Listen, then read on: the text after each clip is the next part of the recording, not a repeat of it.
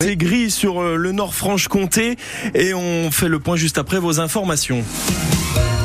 Vitres brisées, peinture sur les murs, tables et chaises encore retournées. L'école primaire Daniel Janet de Grand Charmont dans le pays de Montbéliard a été saccagée. Les faits remontent à samedi. Le maire de la commune a été appelé dans l'après-midi par un riverain interpellé par euh, des bruits provenant de l'école en pleine vacances scolaires.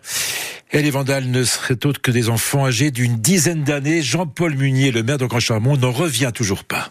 Je suis euh, dans un état de sidération, hein, puisque c'est la deuxième fois en quelques mois, puisque au mois de septembre, elle a été vandalisée également, à peu près dans les mêmes formats. Hein. Donc euh, moi, je suis un peu euh, dépité. On investit énormément dans ce quartier et on n'a pas de retour. Quoi, hein. Moi, j'ai l'impression que les parents démissionnent pas mal, ils laissent les gosses dehors à faire ce qu'ils veulent, et puis voilà, on, arrive à des situations pareilles. C'est la liberté qu'ils ont de, de, faire des bêtises, quoi, et n'y a rien qui les arrête, quoi. Malgré tous les efforts des enseignants pour un peu leur, euh, leur enseigner un peu le, le, respect des choses, euh, bon, je pense que les parents ne donnent pas la bonne éducation qu'il leur faudrait. Tous les élus euh, se disent bon, à quoi bon investir encore dans ce quartier, quoi. Jean-Paul Munier, le maire d'Angre-Charmont, qui portera plainte aujourd'hui à la gendarmerie. Toutes les précisions sur francebleu.fr, Belfort Montbéliard. Deux hommes ont été interpellés en flagrant délit par une patrouille de police samedi soir à Belfort. Ils étaient en train de tenter de faire passer de la drogue à un détenu de la maison d'arrêt depuis la rue grâce à une corde c'est la technique du yo-yo, hein, bien connu de la police. L'un d'eux est un mineur âgé de 17 ans. Il sera convoqué devant un délégué du procureur en avril.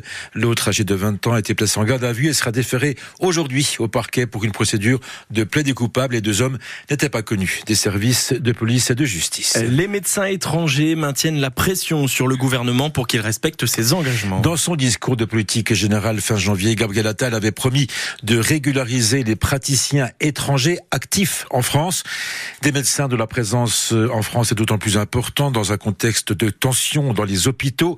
Le docteur Bachar Aldek est originaire euh, de Palestine. Il est hématologue à la maison de santé de Montbéliard et il estime qu'il faut faciliter absolument le parcours d'installation des praticiens diplômés hors Union européenne.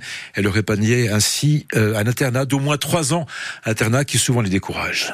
On a besoin de médecins en France, mais en même temps, malheureusement, on facilite pas la tâche des médecins qui veulent s'installer en France. C'est un parcours euh, vraiment difficile, surtout que les médecins qui arrivent en France, ce sont des médecins déjà qualifiés dans leur pays. Vivre en France avec une famille, avec un petit salaire au début, c'est compliqué. Avec un parcours euh, de trois ans, c'est encore euh, très difficile.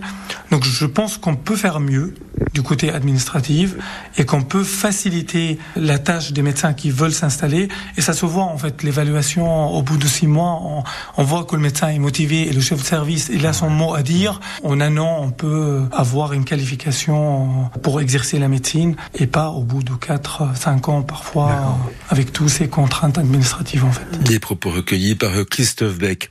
Les avalanches peuvent être dangereuses même en moyenne montagne. Hier, quatre skieurs sont morts dans le massif du Sancy en Auvergne. Ils évoluaient en hors-piste avec un groupe d'une dizaine de skieurs. Sept skieurs ont été ensevelis par une avalanche. Quatre d'entre eux donc sont, ont succombé. Une nouvelle semaine démarre au salon de l'agriculture, porte de Versailles à Paris. Après un week-end marqué par des violences lors de l'inauguration du salon par Emmanuel Macron, mais aussi par l'engagement du chef de l'État à déboucher sur des prix planchers pour mieux rémunérer les agriculteurs français, car euh, l'un des points de crispation pour les agriculteurs mobilisés, c'est justement la question du prix négocié avec les distributeurs. Et cette année, un seul est présent au salon, cette, au salon cette année. Il s'agit de Lidl. L'enseigne allemande veut se défendre face aux critiques des professionnels, Woody Moreau. Les visiteurs se massent autour du comptoir où l'on sert du fromage et des morceaux de viande, production 100% française. Jérôme, un éleveur breton, passe très agacé à côté du stand jaune, rouge et bleu, les couleurs de Lidl. Ils ont bien fait attention de mettre que des produits français euh, aujourd'hui au salon. Hein. Après 364 jours par an, ils vendent du produit étranger. C'est complètement faux, répond Isabelle Schmitt, directrice de la communication Lidl France. Lidl, c'est 73% de Made in France en magasin, du lait, du porc, du bœuf, 100% français en magasin Et je pense qu'il faudrait qu'ils reviennent pour nous rencontrer. L'enseigne allemande invite même des producteurs avec lesquels elle travaille pour faire sa promotion. Aujourd'hui, les relations avec Lidl sont les meilleures relations commerciales qu'on ait au niveau des enseignes. Mais la colère est telle chez une partie de la profession que la présence de Lidl irrite. Pour Jérôme, l'éleveur breton, les distributeurs n'ont pas leur place au salon. Toutes les grandes chaînes de magasins, que ce soit Leclerc, Lidl, Intermarché, tout ça, ils disent euh, on soutient nos agriculteurs. Tu parles. Ils soutiennent quoi? Ils soutiennent euh, le, marché européen. Lidl dit au contraire souffrir de l'image d'Épinal du distributeur discount étranger. Voilà pourquoi l'enseigne se sert de ce salon pour sa communication. Ah Willy Moreau, depuis le salon de l'agriculture à Paris.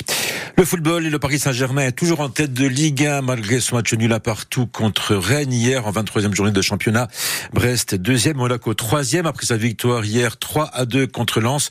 Et hier soir, Marseille a renoué avec la victoire en s'imposant 4 buts à 1 face à Montpellier. Et puis ce soir, entre 18h et 19h, vous avez rendez-vous comme chaque lundi avec 100% FCSM, toute l'actu de Sochaux qui a concédé, vous le savez, le nul vendredi soir face à Martigues, mais qui aura peut-être l'occasion de se rattraper demain soir à Orléans.